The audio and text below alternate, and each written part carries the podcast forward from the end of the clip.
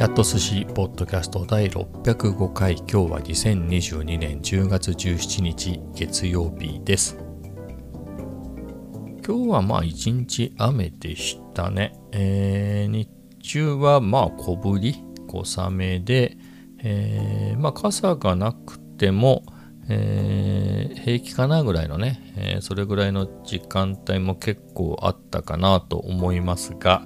まあ、気温の方も23度ぐらいあったんじゃなかったかな。えー、なので、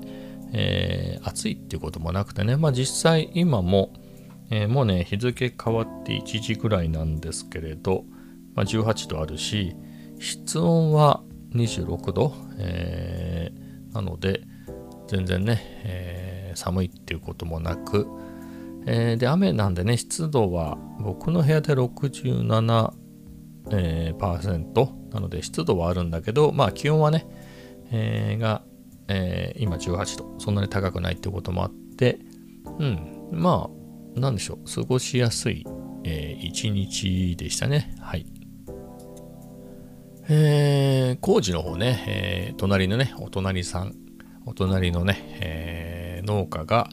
えー、母屋とね、えー、と、増築した部分も含めて、えー、全部解体して新しいお家を建てるっていうことで今解体工事が続いてるんですけれど、えー、今日はね結構静かでしたね。あれやらないのかなと思ってたぐらいでスタートも遅かった、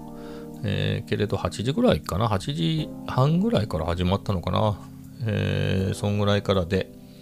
で、そんなに音もしなかったですね。ひょっとしたら、あのね、ボコボコぶっ壊してる状態じゃないんですよ、今。なので、ひょっとしたら、わかんないですよ、詳しくは。あの、電気の配線とか、ひょっとしたらね、そういうのを丁寧に外すとか、まあ、全然壊したことがないからわかんないけど、えー、割と音のあんまりしない系の作業をやってたのかもしれないですね。あとはね、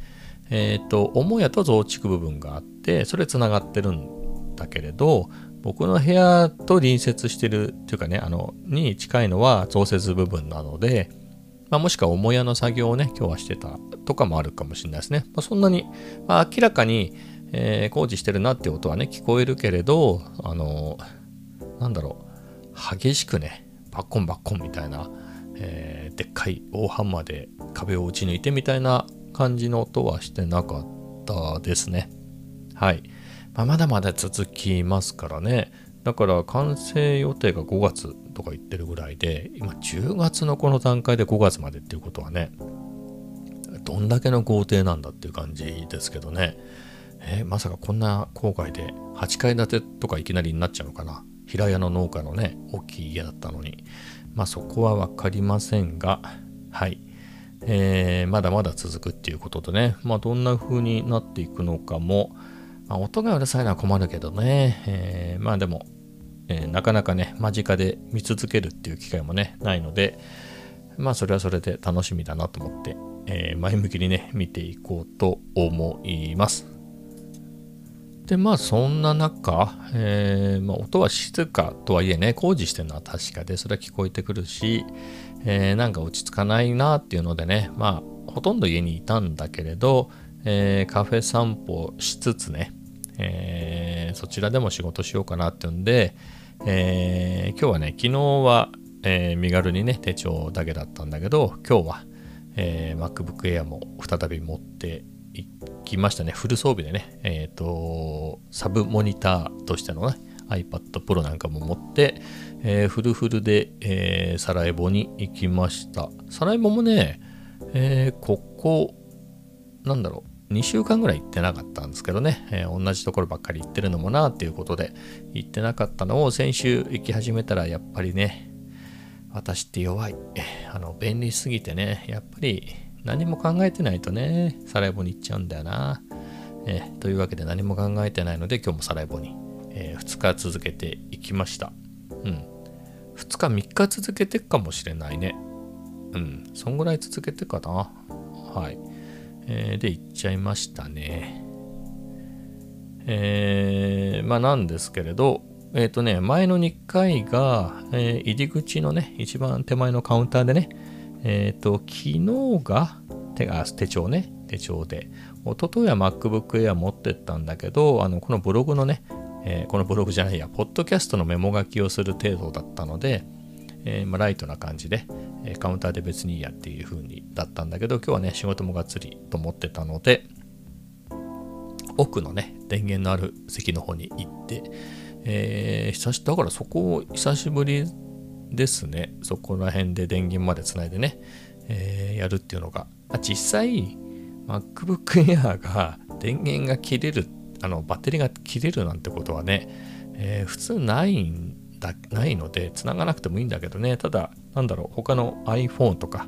えー、いろいろなものがね充電できるのは助かるなっていうことで、うん。えー、テーブル席にね座ってあれこれやってました。なんかねまあまあのあちょっと好き気味でしたかね。でもガラガラっていうほどではないけどまあ雨ちゅうこともあってね、えー、そこそれなりに空いてたかなっていう感じで。うん。まあ居心地は良かったですね相変わらず。えー、無理に引っ張ってもしょうがないんでね、えー、次の話題に行くとあのね、まあ YouTube なんだけれど、あの、な、な、ど、ど、卵が先か鶏が先かなみたいな話なんだけど、多分懐かしい CM みたいなやつを見ちゃって、そこからまた、その懐かしいね、えー、僕にとっての懐かしい世代の、えー、昭和のやつが、えー、いっぱいおすすめに出てきちゃって、あの漫画日本昔話が出てきちゃってね、ちょっと懐かしくて押しちゃったらね、次から次へと、えー、出てきて、またどれもこれも結構懐かしいんだ。えー、ちゅうことでね、えー、あれこれ見てたんですけれど、あのね、カワランベイっていうね、カタカナでね、カワランベイってやつがあって、それがね、結構良かったの。何回も見ちゃってて。まあ、どうなのかっていうと、まあなんか昔のね、えー、長野あたりの、え、昔話らしいんだけれど、まあ、いわゆるね、カワランベイっていうのがね、まあ、カッパのことらしくて。で、実際もね、漫画、日本昔話なんで、えー、登場人物としてカワランベイは、えのカッパとして描かれてるんだけれど、あのね、まあ実際カッパって言われてたかな？カワランベイっていうカッパが住んでるみたいな感じの説明だったような気がするけれど、えー、結構いいやつで、カワランベイはなんかね、結構人間といい、ま、関わり合いをしてるやつで、あのー、なんかね、食器とかお椀とかね、そういうのが足りなくなった時に、瓦蘭兵衛にあのいくついくつ貸してくれってお願いしておくと、えー、次の日の朝にそれを届けてくれるらしいの。で、それをね、使い終わったらきれいに洗って、数間違えないようにね、数間違いなく1個もね、足りないとかないように、えー、返して、きれいにしてね、返して、えー、あとはほのほんのちょっとね、食べ物。まあ、その中では麦飯と冷たい味噌汁ってなってたんだけど、そういうのをあげるだけでいいっていうんで、非常にね、やっぱ数が足りない時に、えー、重宝してたっていうんだよね。えー、で、ある時に、あの、それをよく借りてるのが、ちょくちょくそういうのを借りてるのが、その村の庄屋さんでね、庄屋さんで借りてるんだけど、庄屋さん大きいでしょ、そんだけ。えー、ね、借りたり、何十個も借りるぐらいだから、大きい庄屋さんで、あのね、いろんな人たちが働いてる中で、一番若い女の子かな、えっ、ー、と、子守役かなんかしてるね、女の子がいて、まあ、その子がね、ちょっとイボができちゃったんで、それを気にしててね、じゃあその先輩、ちょっと年上の姉さんがね、だったら、瓦蘭弁にね、えー、河蘭弁のとこにある水でやったら、えー、治るんじゃないのなんて言ってね、えー、ちょ河蘭弁に頼んでみようよって言うんでね、河蘭弁のとこに行って、ちょっと水使わせてくださいって言って、えー、いいよっていう感じでね、えー、イボね、イボをそれで、取れたかどうかは知らないんだけど、顔を表してもらったりなんかして、で、まあ、お礼にね、お礼しなくちゃいけないから、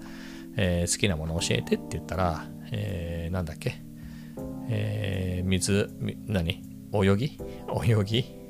と、えー、相撲と、えー、麦飯と冷たい味噌汁なんて言ってね。で、嫌いなものはっていうふうに聞いたら、えっ、ー、と、なんだっけ、ただ、たて？伊達たん？縦縦の葉だったかな？縦の葉と葉のかけた女って言ったんですよね。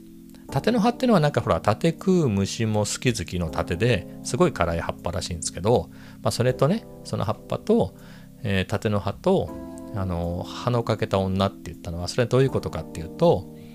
そのイボができた子がねあのー、イボができちゃったんでねあのイボと早く治んないかなっていうんで、えー、珍獣様にお参りによく行ってたらしいその時に階段で足を滑らせてあの転んでね前歯を折っちゃったと。それで歯が欠けてて、えー、それをちょっと河蘭兵衛がからかってねそういうこと言って冗談冗談とか言いながらもねからかって、えー、それをちょっと娘はね、えー、ちょっと腹を立ててて。自分だって歯がないくせになんて言ってね、え帰ってから怒ってたんだけど。である時ねそこほらその娘は庄屋で働いてる子なんで、えー、庄屋さんがまたね河蘭兵衛に、えー、食器とかお椀とか借りたんでそれを返しに行くと。でそれをその娘が、えー、返す、えー、仕事を、えー、やってこいっていうことになってでお礼にね麦飯と冷や冷たい味噌汁を持ってくんだけど途中でねあのその縦の葉があったんであの河原部私のことをちょっとからかったからっつってねだと思うんです。そういう気持ちで、ちょっといたずら心でその葉っぱを取ってね、味噌汁に入れて、えー、それで、えー、河原べさんって言ってね、えー、初期ありがとう返します。お礼の麦飯と冷たい味噌汁ですって言ってね、渡して、えー、もう、カーランベも喜んでそれをもぐもぐ食べてたんだけど、その縦の葉が入った味噌汁飲んだらめちゃめちゃ辛いもんで、もうめちゃめちゃほんと死ぬほど苦しみ出して、なんかね、7日、7, 7番、えー、苦しみ続けて、もうその間も嵐、本当の嵐ね、大雨が降って雷が鳴って洪水が来てみたいな感じで、村が押し流されるかもぐらいの大,、えー、大雨が降ってみたいなね。えー、で、えー、そのアニメーションの中では、その川に流されちゃうの、その娘はね、もう、えー、水がどんどんどんどん来ちゃってね流されちゃって木に捕まってたんだけどその次のシーンではあの娘が履いてた下駄かなんかだけが枝にくっついてるところだったの。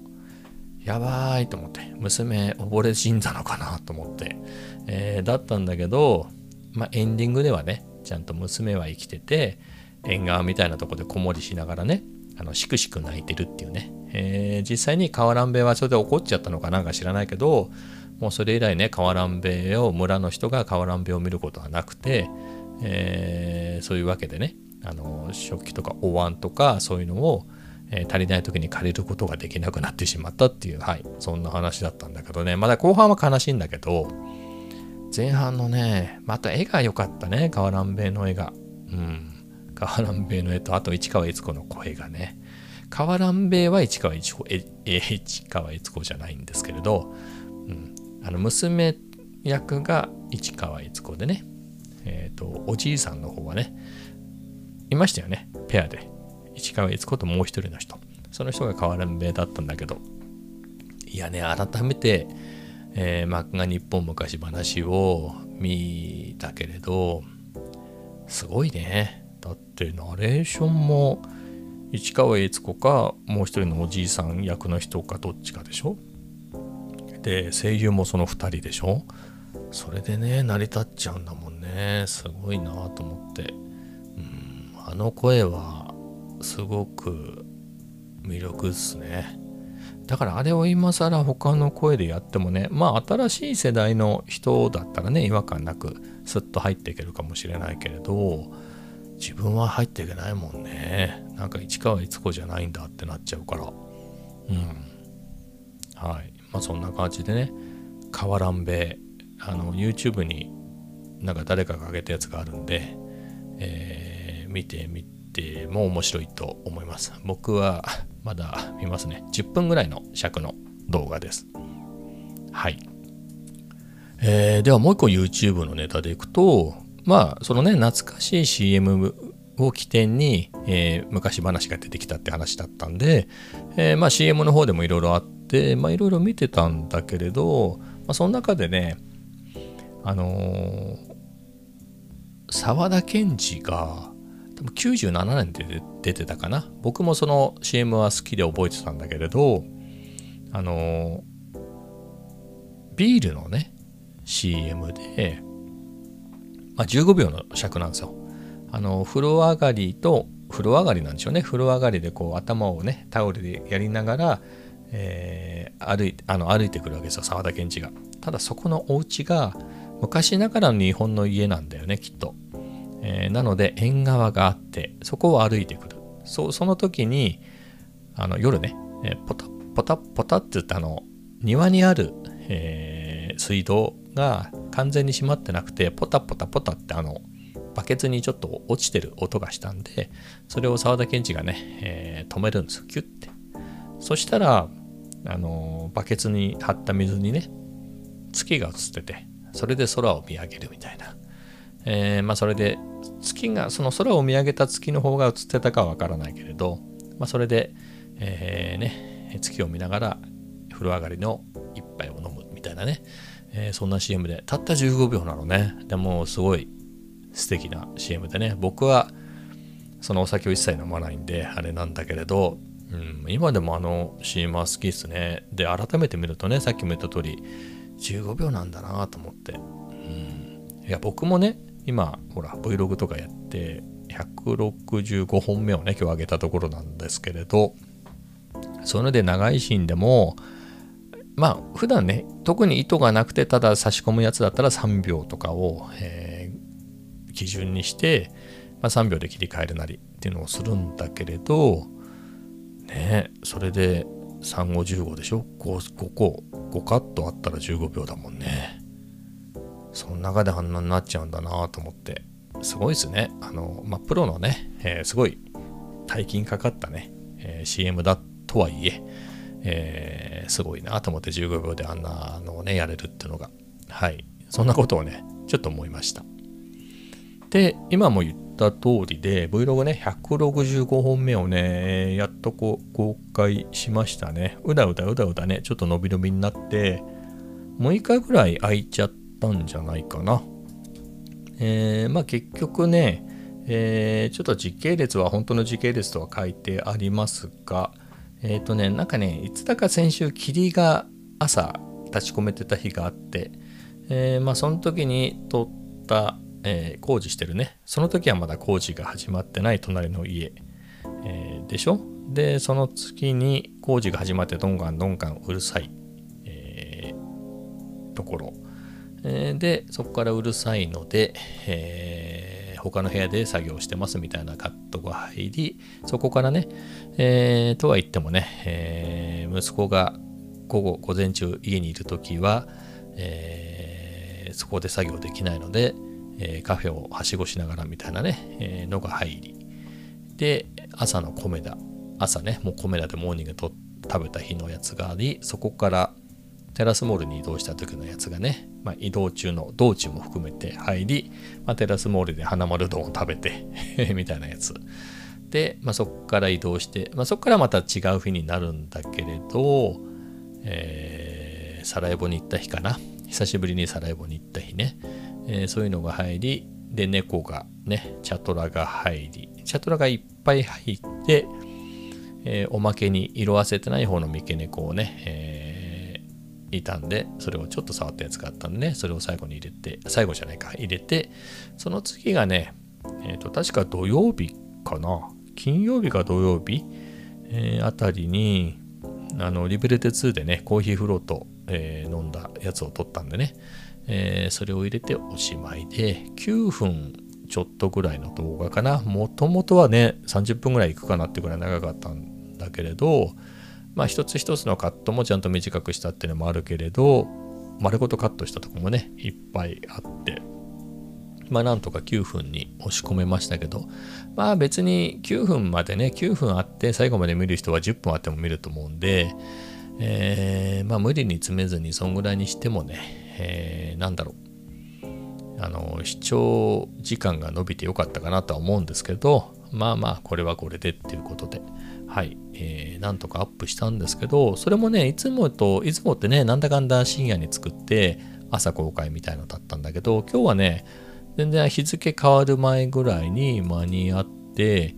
あの公開したんでね。えっ、とまだ速報っていうほどの何もないですね。速報がどうしたとか言えるほどの、えー、時間が経ってないので、えー、これがね、えー、気に入っていただけたのかどうかっていうのもまだ分かりませんがはい。まあ一旦あげたんでね。まあ次の動画はどうしましょうね。あのー、撮ったやつは、使ってないやつもあるし撮ったやつも撮ってなんだろう。あの、開封動画とかでねこのマイクも含めてハードディスクとかえー、そういうショットも結構あるんでね、まあ、それですぐ作ろうと思えば作れるので、はい、えー、またね、次はあんまり間空かないようにしようかな。はい、えー、な感じで。まあ動画は一旦こんな感じですかね。やっぱりね、あんまり溜めすぎちゃうとダメですね。日にちっていうのもあるし、カットをね、ある程度いろいろ取ったら溜め込まずに使わないと、うん、ちょっと厳しいなっていうのをね、思いましたね。なんかめんどくさくなっちゃって。まあ、本当はあの内容であればね、もっと何日も前にやれたなとは思うんだけれど、はい、次は、まあ、3日ぐらいでね、えー、あげたいなと思います。えー、では次、ポッドキャストね。ポッドキャストっていうかマイクの話か。あの1個前のやつね、えー、収録して、なんかね、すっごいホワイトノイズが入ってたの。あの、一個前のやつ。それで、こんなもんかなとか思ったんだけれど、やっぱ他の自分のポッドキャスト聞いてても、こんなにホワイトノイズ入ってないなと思って、まあ、撮り直すわけにもいかないんでね、もう。えー、というわけで、まあ、Adobe Audition で、えー、クロマ、クロマノイズ除去をかけて、えー、それでなんとかなりましたけどね。えー、やっぱマイクが違うんだね。設定変えちゃったりして。何で設定変えたかっていうと、昨日のポッドキャストでも言ったんですけれど、前のね、前使ってたマイクはスイッチがついてたの。なので、喋らない時はスイッチオフにしてたの。なんだけど、今度のマイクはそれがないので、えー、そのままね、使ってると、まあ、僕、Mac 使う時は基本ヘッドホンしてて、そのヘッドホンはオーディオインターフェースに挿してあるんで、このマイクが生きてる状態でね、今、スイッチが常にオンだから、マイクが拾った音がずっと入ってくるわけですよ。このヘッドホンに。そうすると結構うるさいんでね。えー、なのでどうしてでいいかなと思って、まあ、マイクの入力ゲインの方ね、オーディオインターフェースのそこをゼロにするっていう風にしてたんですよ。なので、でも実際に使う時にはね、戻さなきゃいけないんだけど、前は全開にしてたんだけど、原因が低かったから、そこ全開でよかったんだけど、この新しいマイクは原因が高いから、